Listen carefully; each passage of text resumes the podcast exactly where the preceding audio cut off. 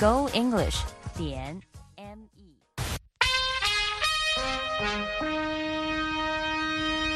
美国之音现在继续播送中文节目。美国之音时事经纬。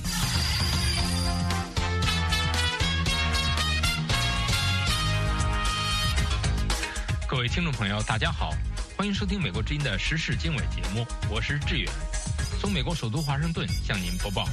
中方将对长期搜集涉疆敏感信息，为美方涉疆非法制裁跟踪新疆人权状况遭中国制裁，梅奇卡隆称之为象征之举。毛泽东民间膜拜，大饥荒历史墓碑。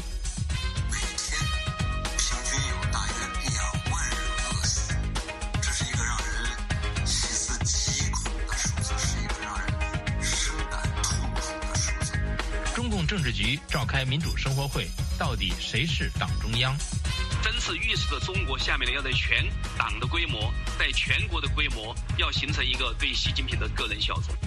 美国之音时事经纬，更多新闻内容，欢迎收听。美国之音时事经纬节目开始，首先由陆阳播报一组热点新闻。陆阳，好的，志远。中国外交部宣布对美国一家咨询公司和两名个人实施制裁，以报复他们为美国政府年度新疆人权报告提供的咨询。这是北京针对美国此前制裁两名参与侵害新疆人权的中国官员和三家中国公司而采取的反制措施。中国外交部发言人毛宁十二月二十六号在例行记者会上说：“中方将对长期搜集涉疆敏感信息，为美方涉疆非法制裁提供。”被中国制裁的美国情报数据公司卡隆表示，由于他们在中国没有业务，因此。中国的制裁很大程度上是象征性的，他们将继续提供客观、独立、基于可靠来源的研究和数据分析。俄罗斯副总理亚历山大·诺瓦克星期三表示，俄罗斯今年几乎所有的石油出口都运到中国和印度。此前，在西方国家。因俄罗斯入侵乌克兰而对其实施制裁后，莫斯科迅速将石油供应从欧洲转移到其他地区，以回应西方的经济制裁。路透社报道称，俄罗斯对中国和印度这两个国家的原油出口量合计占其原油出口总量的百分之九十左右。韩国政府星期三（十二月二十七号）宣布。将八名与武器贸易、黑客攻击等非法活动有关的朝鲜人列入制裁名单。韩国外交部说，这是针对朝鲜发射远程弹道导弹，严重威胁朝鲜半岛及国际社会和平与安全。此次制裁是在朝鲜于十二月十八号发射火星十八型洲际弹道导弹后实施的。韩国和美国强烈谴责该导弹发射，严重违反联合国安理会决议。制裁名单包括参与海外黑客行动的朝鲜侦察总局局长李昌镐，以及曾帮助供应核材料的朝鲜前驻华使馆三等秘书尹哲等人。中国工业企业利润在十一月出人意料的大幅度增长，为持续疲软的中国经济带来了一个好消息。但是，专家们认为，就整体而言，中国经济尚未走出低谷，复苏势头很不均衡，需求疲软和房地产市场的衰退对中国企业持续向好发展形成的拖累效应尚未真正改观。中国经济呼唤北京当局尽快推出更多更有力的政策支持。中国国家统计局星期三公布的数据显示。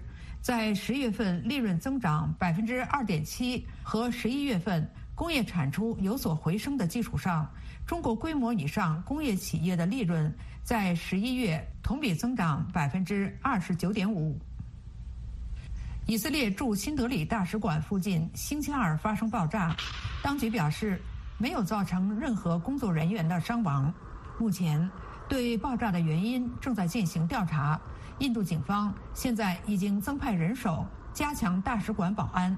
据印度媒体今日印度电视台报道，爆炸地点附近的监视器拍到两名嫌疑人。消息人士表示，爆炸现场附近发现一封写给以色列大使馆的打印信，用以色列国旗包裹。据称，这封信是用英文写的，谈到了以色列在加沙的行动，并提到了报复。同时，一个自称“真主爵士抵抗运动”的组织声称对这次爆炸负责。最后，我们关注国际市场大米价格。二零二二年二月，俄罗斯入侵乌克兰以来，全球地缘政治紧张和其他地方的气候状况扰乱了稻米市场。至二零二三年，全球稻米价格激增。根据联合国粮农组织的报告，由于三月的拉尼娜现象、六月的厄尔尼诺现象以及印度因担忧产量短缺，在七月对发巴斯马蒂白米实施限制。全球稻米价格居高不下。世界银行预测，假设印度保持其出口限制，稻米价格将在2024年继续保持高位。此预测假设厄尔尼诺现象为中至强度。致远，谢谢陆阳。了解更多新闻内容，请登录 voa chinese 点 com。接下来带您关注毛泽东民间膜拜，大饥荒历史墓碑。美国之音时事经纬，十二月二十六号，中共已故最高领导人毛泽东的一百三十周年冥诞，中共领导人习近平率中共中央政治局其他常委和国家副主席韩正，到位于北京天安门广场中央的毛泽东纪念堂瞻仰，随后举行了纪念座谈会，习近平发表讲话，高度赞扬毛泽东。与此同时，一如往年，许多民众。涌到韶山纪念毛泽东一百三十周年冥诞，引起网络舆论关注。美国之音记者叶冰发自华盛顿的报道说，民间对这位已故中共最高领导人是非功过的评价褒贬不一，许多争论涉及到六十五年前中国人共同经历的那场大饥荒。史料记载显示，始于一九五八年的大饥荒导致数千万中国人。非正常死亡，尤其是农民。一些研究记录大饥荒史实的作家和学者认为，六十五年前发生的五年大饥荒，是毛泽东主导的大跃进和人民公社运动造成的浩劫，是一场大屠杀。然而，这段历史遭到中共当局长期冷藏，年轻世代知之甚少，甚至漠不关心。关注大饥荒及死难者的民间人士呼吁解密当年的政府文件和档案，为死于这场浩劫的数千万人建纪念碑，以其后世汲取惨痛教训，铭记死难者的无辜蒙难，避免悲剧重演。寻找大饥荒幸存者一书的作者伊娃本名宋林指出，大饥荒是一场大屠杀。他自己的家庭在大饥荒中有五人饿死。伊娃告诉美国之音，人吃人在甘肃通渭、河南信阳一些村子相当普遍。人们讲述了很多细节，这些都是历史的铁证。年近七旬的王平是民间研究和推动铭记中国大饥荒历史活动的一位志愿者。他说：“当年各级公安机关有。”很多人相识的刑事案例，其中最有名的一起是叫湖南澧县刘家远世子冲击案。这是湖南澧县的一位人士于喜广先生费尽艰辛做出的调查报告。呃，当地公安机关也有非常详实的文字记载，还有照片，可以说是铁证如山。了解研究。湖南澧县刘家远案能够起到一叶知秋、管中窥豹的作用，让我们看清楚大饥荒的真相。大饥荒在中国官方叙事中一直被轻描淡写，甚至回避抹杀，往往以三年自然灾害或三年困难时期一笔带过。中国大百科全书没有收录所谓三年自然灾害或困难时期。中学历史教科书只是以我国经济发生了严重困难泛泛提及。美国加州州立大学洛杉矶分校荣休教授、中共党史学者宋永毅对美国之音指出，当年刘少奇在七千人大会上作出结论说，大饥荒是三分天灾，七分人祸，是对毛泽东比较客气的批评。实际上应该是百分之九十九点九的人祸，因为天气资料显示，一九五八年到一九六一年，中国没有出现自然灾害。《墓碑》一书作者杨继绳在为伊娃的《寻找大饥荒幸存者》一书撰写的序言中说：“这些大饥荒亲历人的口述文字将成为无懈可击的历史的铁证。”民间历史学者王平对美国之音表示：“我们有杨继绳先生的著作《墓碑》的结论三千六百万，我们还有冯克教授的结论四千五百万，我们还有。”最近几年在互联网上广为流传的一个视频，邵正祥老人家的说法，九千六百万。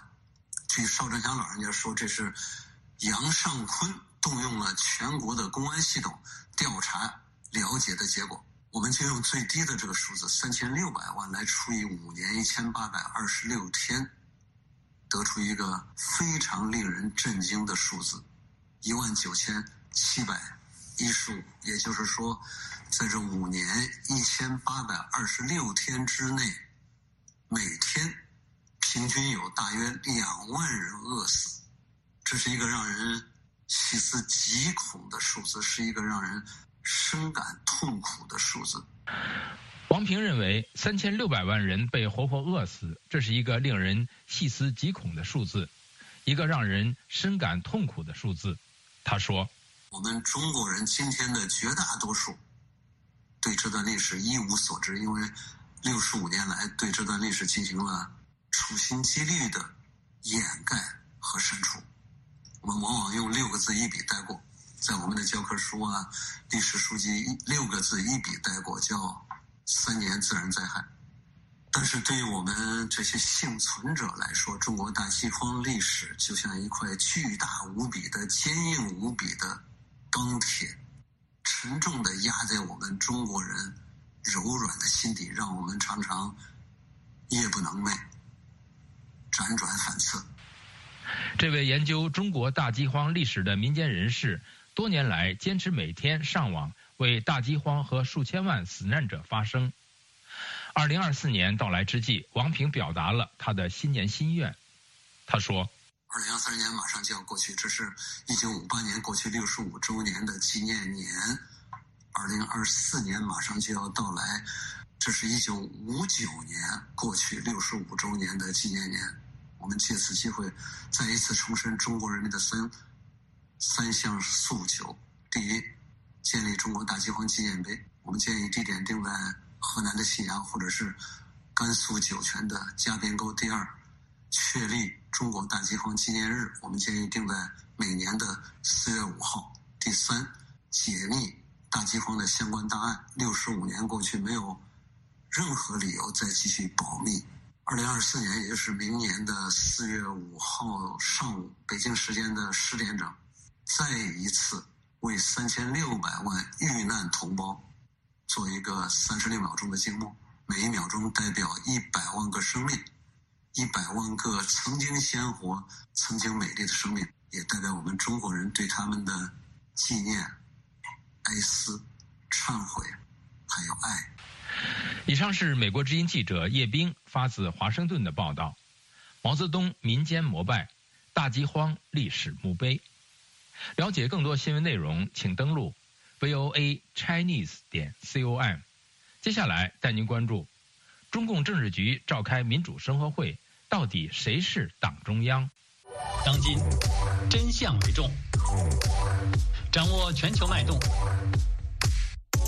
只要点击 VOA Plus，手指移动，信息即来，追踪政治动向，体验真实生活，世界各地的声音，随时随地轻松获取。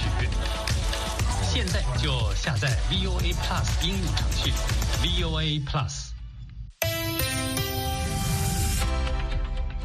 美国之音时事经纬，中共中央政治局于十二月二十一号至二十二号召开学习贯彻习近平新时代中国特色社会主义思想主题教育专题民主生活会，习近平亲自主持会议。根据中国官方的新闻通稿，会议前，中共中央政治局成员与有关负责人士谈心谈话。会议上，中央政治局委员逐个发言，习近平对这些人的检查发言逐一点评，并提出要求。民主生活会是中共的老传统，但不少批评人士认为，中共的民主生活会恰恰是不民主的体现，甚至往往是极端的政治运动的前奏。纽约城市大学政治学教授、独立时评人夏明博士告诉《美国之音》。是，嗯，民主生活会可以说是中共的老传统，但是经常呢，民主是挂在嘴上的。那么，如果我们看中国的老传统的话，民主生活会呢，有时候呢也会民主会多一点。比如说在邓小平的时候，那么陈云呢就可以给邓小平呢对着干，他们两个形成一种磨合的这么一个梯队。那么我们也看到，即使在毛泽东的时代，那么当时在就是文革之前呢，那么我们也看到，嗯呃，中国共产党他一代的元老了，那么也会给毛泽东那个拍桌子或者给他两个就是进行争吵。但是我们看到今天的话呢，那么习近平把所谓的民主生活会。那么不是说那个旧瓶装新酒，那么其实反而是一种旧瓶装了毒酒。那么也就是说，他把这整个民主生活会了变成他个人的一个就是崇拜或者个人权威的呃这么一个大家的一个服从会。那么也就是说，嗯，那个搞成了所有那么这些成年人，那么把它变成像小学生一样的，那么在他面前呢对他进行的一个表忠会。那么这个是中国的一个最大的一个目前的一个威胁。那么这边威胁表现在就是刚才你也问了，那么这些东西呢会。呃，有什么解读？会不会是更大的问题的前奏？那么，如果我们看在这个民主生活会那个习近平讲的几个东西，那我认为呢，那么是不祥的预兆。那么，它里边提到了，首先他非常强调就集中统一领导。那么，嗯，而不是就是说集体领导，这是一个非常重要的。那么第二呢，那么他那个就是嗯强调了，他们现在在政治局要带头巩固那个拓展主题教育成果，那么要建立长效机制，加强自身建设，在全党发挥示范带头作用。那么这意味着什么？意味着先搞试青样的，先搞个试点，下面就要推广，就要搞成文化大革命。也就是说，现在是中央的那个政治局的民主会，下面的话呢，就要层层往下去推。那么也就是说，他说的要层层压实责任，要传导这个压力。那么我相信呢，这个民主所谓的民主生活会了，真是预示着中国下面的要在全党的规模，在全国的规模，要形成一个对习近平的个人效忠。以上是纽约城市大学政治学教授、独立时评人夏明博士参与《美国之音时事大家谈》节目讨论。中共政治局召开民主生活会，到底谁是党中央？《美国之音时事大家谈》节目围绕重大事件、热点问题、区域冲突以及中国内政外交的重要方面，邀请专家和听众观众进行现场对话和讨论，利用这个平台自由交换看法，探索事实。了解更多新闻内容，请登录 voa chinese 点 com。接下来带您关注中国媒体《财新周刊》社论重温实事求是，如何解读？美国之音时事经纬，中国媒体《财新周刊》十二月二十五号发表题为《重温实事求是思想路线》的社论，文中回顾了一九七八年。中共十一届三中全会重新确定实事求是的思想路线，并呼吁以此为启示，继续坚持实事求是，全面深化改革开放。这篇社论上线不久就被下架，引起网络的热议。如何解读这篇社论背后的含义？旭光视频主持人郑旭光告诉美国之音：“呃，从这个文章上来看呢。”啊，通篇呢，它是呃以这个实事求是啊这么一个邓小平提出来的这么一个观点啊，把这个实事求是啊视为毛泽东思想的核心。我们知道，实际上呢，呃十呃十一届三中全会，它这个召开前三天是中美建交啊公报啊，那么中美建交公报呢？又是啊，开了一个月的中央经呃中央工作会议啊，长达一个多月啊，这么他闭幕的当天啊，就是散会的当天是这个中美建交公报签署。实际上啊，不管是这个呃漫长的准备会议，还是呃几天的这个三中全会啊，所谓的改革开放呃实事求是这个思想路线、政治路线的这个产生和中美关系啊正式确立是同时发生的，同时发生的。我们在现在啊再看到啊这个财新杂志。提到这件事情的时候呢，我们看到的是什么呢？看到是中美关系在渐行渐远啊。那么在这样一个背景下啊，财新他这个文章呢是表达了一种焦虑感、焦灼感，我们也可以说是政治抑郁，就是这个改革开放四十年前年间啊形成的各种啊这种。产生出来的呃既得利益的力量，社会格局，你也可以把它叫做改良派，也可以叫做洋务派。我用清末的词，我觉得非常准确啊。但是呢，他面对着一个一心只想巩固政权的这个满清皇室，他们可做的事情有什么啊？实际上呃几乎是呃无所作为啊，除了上书啊无无所作为。这是一个上书呃。可能有些观众看到了影射，但是我不这么看，因为这个文章中讲改革开放啊，提到的呢是习近平和和这个邓小平啊，实际上呢中间没有赵子阳，没有胡锦涛，呃，没有江泽民，没有胡耀邦啊，这个财新本身这个文章呢，它就不实事求是啊，即使这么一个不实事求是的。呃，因为呢，他的站位呃有问题，很快的也就被删除了啊。我我觉得，呃，这他算是一个贵贱啊，算是一个尚书啊。那么他甚至用习近平的话来背书啊，那大概意思就是说，你再搞一次吧啊。但是呢，这个言下之意，你自己纠正自己的错误，这个是非常困难的。在中共这个体制，我们知道这个。在七千人大会上啊，毛泽东做了检讨，做了检讨之后，他就啊靠二线，走了二线。那么退居二线的后来的结果就是十年文革。那现在习近平当然也感觉到他有一种巨大的压力，是不是会让我退居二线？呃，这是他绝不甘心的一件事情。那么像财新的这种文章，实际上啊就是带着一种。隐喻啊，带着一种咄咄逼人的东西，但是呢，从文章本身来讲，呃，他还是高举习近平。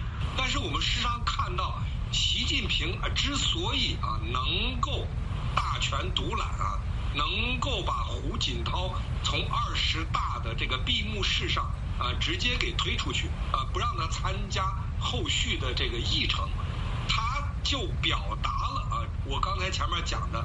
满清权贵啊，咱们比喻来讲，洋务派和权贵之间的根本利益的冲突啊。那么，权贵是要保江山的啊，为了保江山，才有啊这个江湖向后靠，把权力集中给习近平啊，不要有搞两宫太后的垂帘。另外一个呢，才有终结了九龙治水啊，就是呃大权独揽在总书记。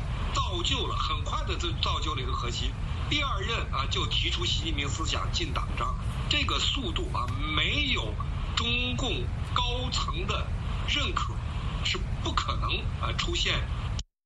以上是旭光视频主持人郑旭光参与时事大家谈节目讨论，了解更多新闻及深入报道，请登录美国之音 VOA Chinese 点 com。接下来带您关注。中国留美学生人数下降，原因何在？白纸运动过去一年了，我们找到了五位参与者，请他们讲讲这一年里发生的故事。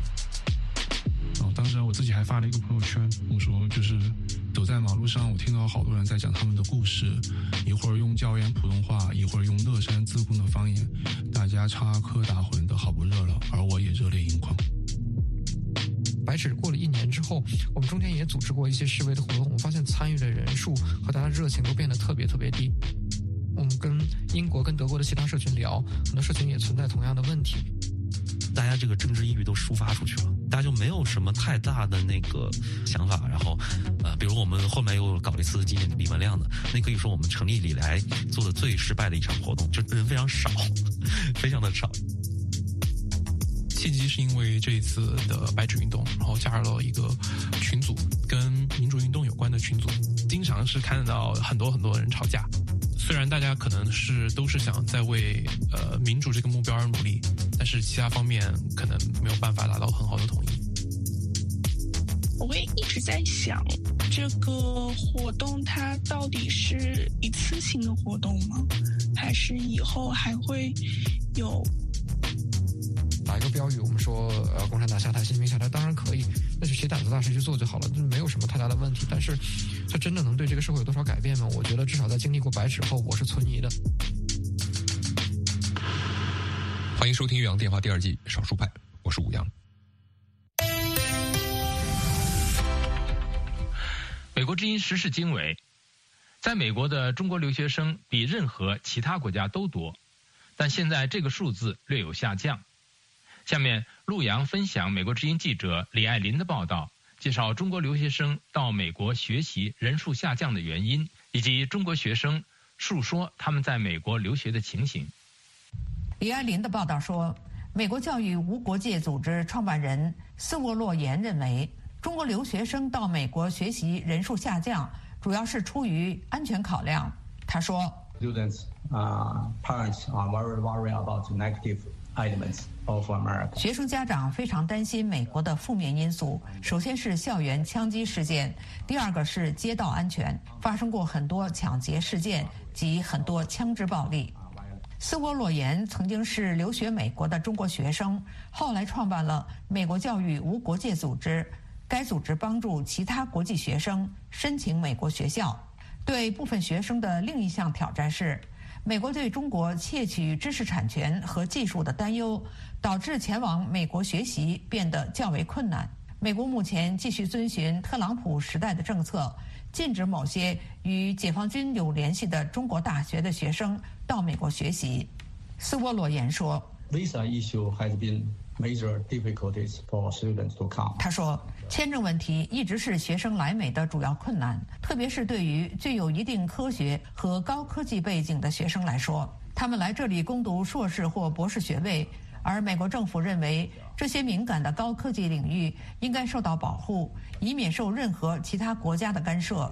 包括中国留学生肖恩詹等中国学生告诉美国之音。他们在获得美国签证时没有遇到任何问题。肖恩詹说：“If you are doing like quantum physics or s o m really，：“ 如果你正在研究量子物理学或一些非常敏感的专业，是的，这是一个大问题。但是对我来说，我只是一个普通的经济学的学生。”加州大学河滨分校教授林培瑞表示：“一些学生确实担心自己在美国所说的话。”因为一些学生社团与中国当地领事馆保持联系，林培瑞说：“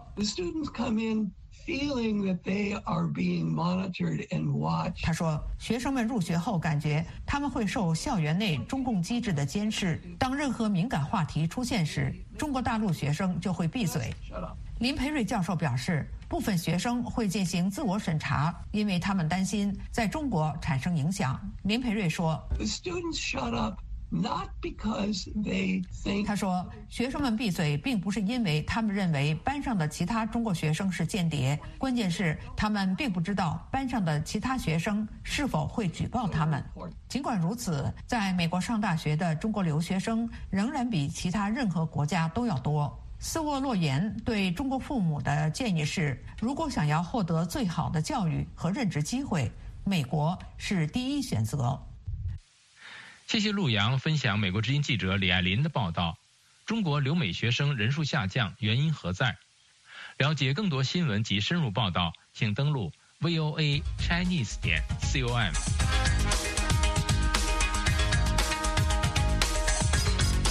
各位听众朋友，今天的时事经纬节目就播送到这里，感谢您的收听。这次节目的编辑是陆阳，我是志远，我们下次节目再会。